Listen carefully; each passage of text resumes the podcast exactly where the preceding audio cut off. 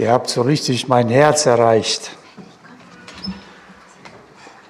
Ähm, ich weiß nicht, ob du das gehört hast. Du bist eingeladen. Lass dich beschenken. Heute ist der Moment, dass du dich beschenken lassen darfst. Und wie das dazu kam, erkläre ich jetzt in den nächsten zehn Minuten. Vielleicht 15. Johannes Kapitel 1, Vers 1, im Anfang war das Wort und das Wort war bei Gott und das Wort war Gott. Vers 14, das Wort wurde Fleisch und wohnte unter uns und wir sahen seine Herrlichkeit, eine Herrlichkeit als des Eingeborenen vom Vater, voller Gnade und Wahrheit. Derselbe Johannes schreibt in der Offenbarung Kapitel 19 Folgendes. Ich sah den Himmel geöffnet und siehe ein weißes Pferd und der darauf saß, heißt der Treue und der Wahrhaftige und in Gerechtigkeit richtet und kämpft er. Seine Augen sind wie eine Feuerflamme und auf seinem Haupt sind viele Kronen und er trägt einen Namen geschrieben, den niemand kennt nur er selbst. Und er ist bekleidet mit einem Gewand, das in Blut getränkt ist. Und sein Name heißt das Wort Gottes. Wer ist er, über den Johannes hier schreibt? Christus. Christus, das Wort Gottes. Er war im Anfang der Anfänge. Als noch nichts da war, als alles erst begann, war er schon da. Nicht gebunden an Raum und Zeit war er von Ewigkeiten her. Außerhalb der Schöpfung war er das Wort Gottes da. Im Anfang war das Wort und das Wort war bei Gott und das Wort war Gott. Die Schöpfungsgeschichte in Genesis beginnt ähnlich. Im Anfang schuf Gott. Er war es, das Wort, der im Anfang war und der erschaffen hat, der bei der Entstehung der Schöpfung sprach, es werde und es wurde aus dem Nichts. Er, das Wort, war im Anfang. Er, das Wort, ist am Ende. Wenn die menschliche Geschichte ihren Lauf hier auf, der, auf unserem Planeten vollendet, wird das Wort, er, Christus, immer noch sein. Er ist Alpha und Omega. Er ist Anfang und das Ende.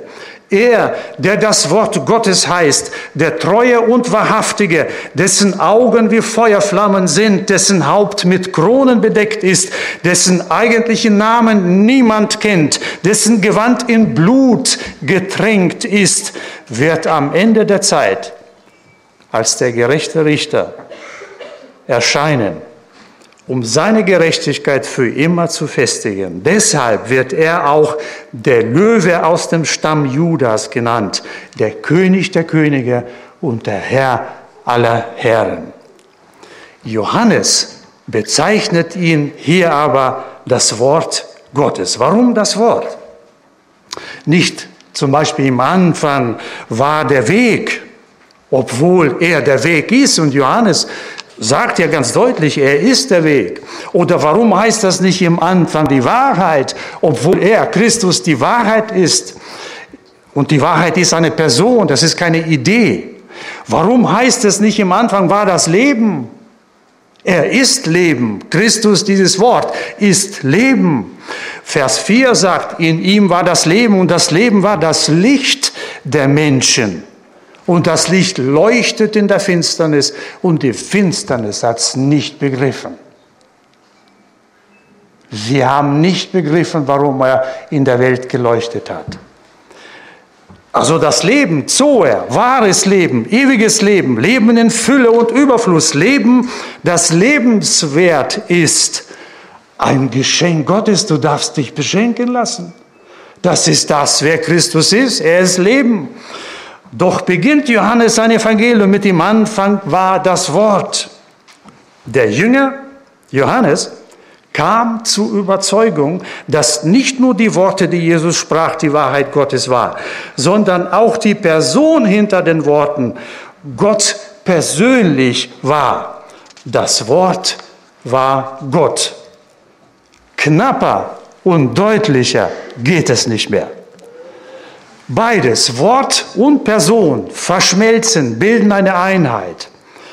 Und drei Jahre Lebensschule unter diesem Wort Gottes bewegte Johannes so präzise zu formulieren.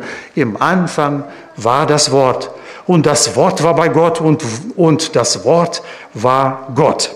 Hier ist eine Offenbarung des Heiligen Geistes. Zugleich eine Botschaft an uns alle, ein Geschenk Gottes an uns alle. Alles, was Gott uns Menschen sagen wollte, hat er in Christus sein Wort uns gesagt. Christus ist die Botschaft Gottes an uns alle, auch heute an diesem Abend. Er, Christus, das Wort, ist ein Liebesbrief Gottes an uns Menschen. Und dieser Liebesbrief auch sagt, Mensch, ich habe dich so innig lieb. Darum ziehe ich dich an mich nahe. Du bist eingeladen, dabei zu sein. Deshalb lesen wir weiter, das Wort wurde Fleisch, Mensch. Das Wort wurde ein Mensch.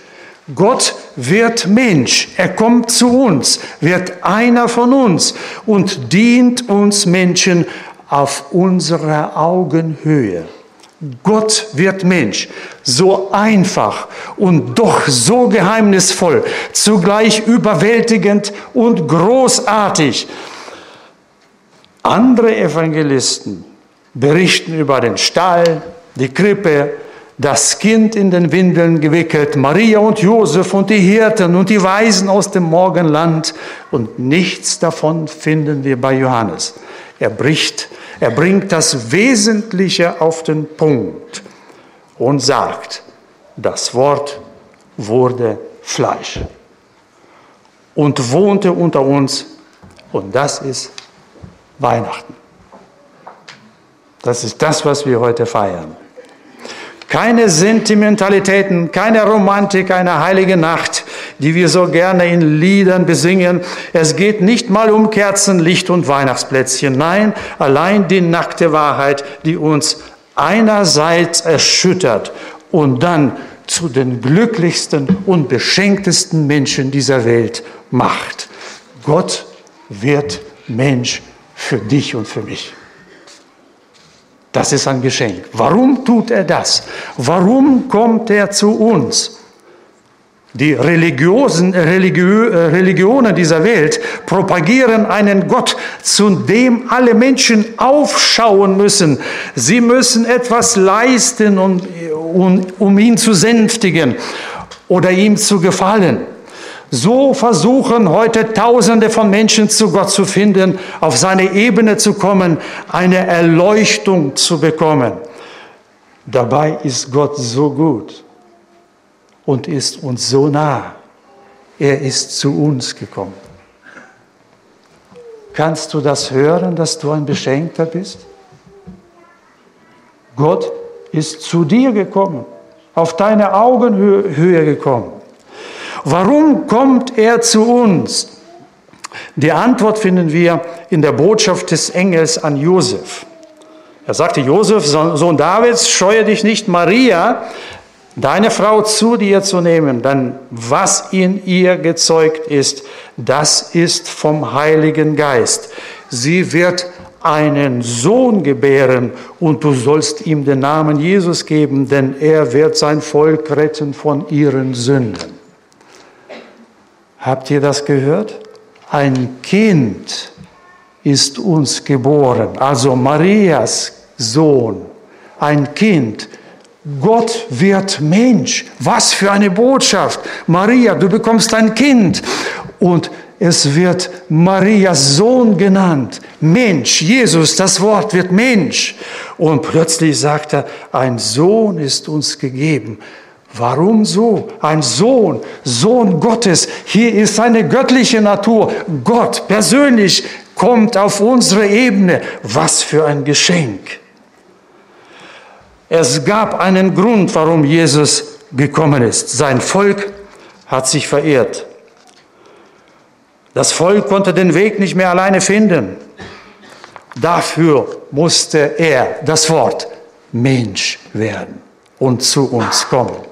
Er, der die Herrlichkeit des Himmels hätte genießen können, dem die Cherubim Tag und Nacht dienen, dem alles im Himmel und auf der Erde untertan ist, dieses, dieser Jesus oder dieses Wort hat es vorgezogen, zu uns zu kommen, unsere Speise zu essen, unsere Krankheiten auszukosten, uns nahe zu sein. Immanuel, Gott mit uns. Er ist gekommen, sein Volk von ihren Sünden zu retten. Deshalb sah ihn Johannes in der Vision bekleidet mit einem Gewand, das in Blut getaucht ist. Die Rettung seines Volkes kostete ihn sein eigenes Leben, das er als Opfer hinlegte. Und so lesen wir es im Evangelium, das Wort wurde Fleisch und wohnte unter uns. Hier werden Begriffe verwendet aus dem Laubhütenfest der Juden. Ähm, und jedem, jedem Israelit sind diese Begriffe bekannt. Nach dem Fest Roshana-Fest, Neujahrsfest, wo, die, wo das Horn geblasen wurde und dann hatte das Volk Israel zehn Tage gefastet, kam der Versöhnungstag, wo die Menschen mit Gott versöhnt wurden. Und dann kommt er, der Messias, und wohnt unter seinem Volk in den Laubhüten. Das ist die, die Sprache hier in, in Johannes Evangelium. Er sagt, er kam und wohnte unter ihnen. Das heißt, wir profitieren davon, dass er gekommen ist.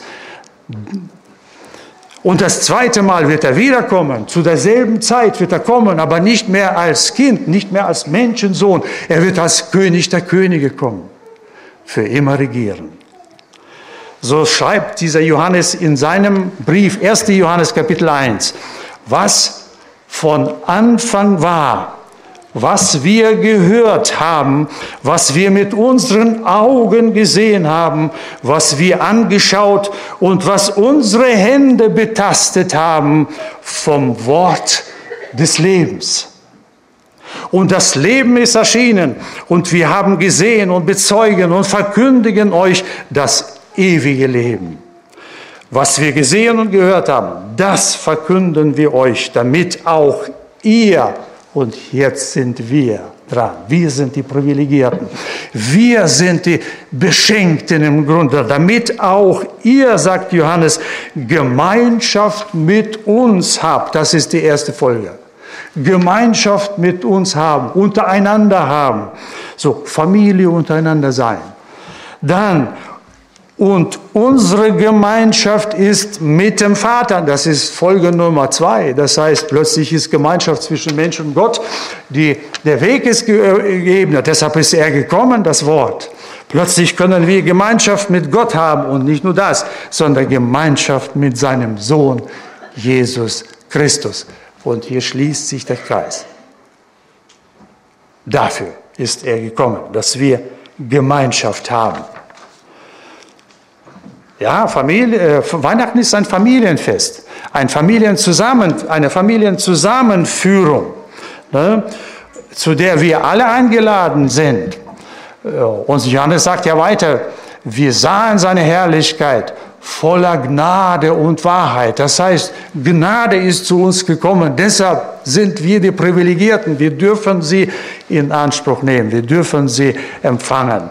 Also ich wünsche heute Abend jeden von euch frohe Weihnachten.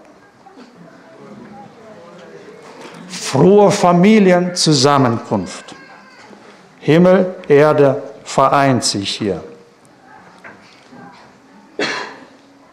Da gibt es noch eine Verbindung, weil Christus nicht vom Menschen gezeugt wurde, vom Heiligen Geist.